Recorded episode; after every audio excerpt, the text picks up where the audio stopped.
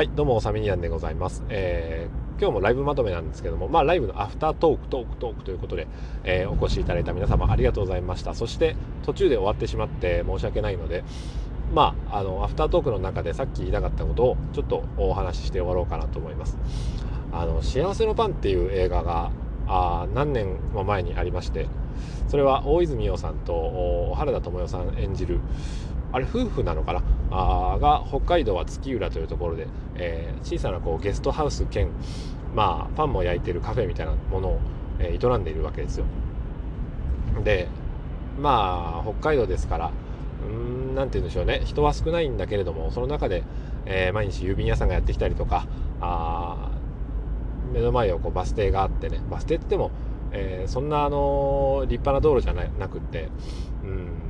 本当にあの道からあそのカフェまでが何十メートルもあるようなところで、えー、まあいろんな人とのこうつながりがあるわけですけども、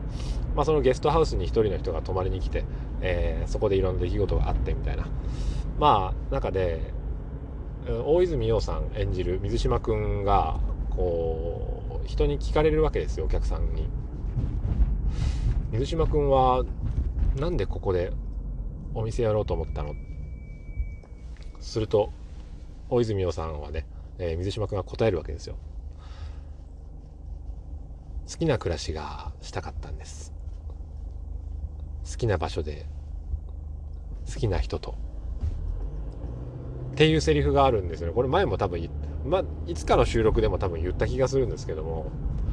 このセリフいいなと思ってそれとってもシンプルなことじゃないですか。好きな暮らしがしたかった。好きな場所で好きな人と。それ誰もが望むことですよね多分、うん、まあ誰もが望まないかもしれませんけども僕は望みます。好きな暮らしがしたい。好きな場所で。しかも好きな人と。これいいなと思って。いつもねそのそのシーンを見るとやっぱねシンクロするんですよその気持ちが水島君演じる違う、えっと、大泉さん演じる水島君のそのセリフ。好きな暮らしがしたかったと。で、えーまあ、映画の中の水島君はそれそれを実現しているわけで、うん、でもねとってもやっぱりこう穏やかな暮らしなんですよ。それはあの映画の中だけだだけじゃないと思うんですよね、うん、実際に、えー、僕が出会ったことがあるそのカフェの店主であったりっていう人たちはまあ割とそういう伸びやかな暮らしというかやっぱ時間のこう流れがあ緩やかでそしてそこで過ごすことのできる時間って本当になんかねこう入っただけで笑顔になるカフェっていうのが僕あって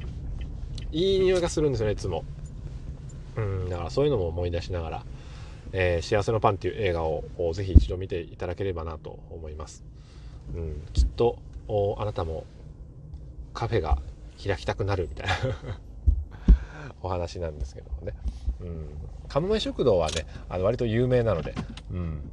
まあ、カモメ食堂を見ていただくと、とりあえずヒーリング、ヒーリング映画ですよね。うん。癒される映画だなと思います。ちょっとガソリンをじゃない、灯油を入れに来ましたので、この辺りで終了にさせていただきたいと思います。それでは、明日の朝また通勤ラジオでお目にかかりましょう。サメニアンでした。さよなら。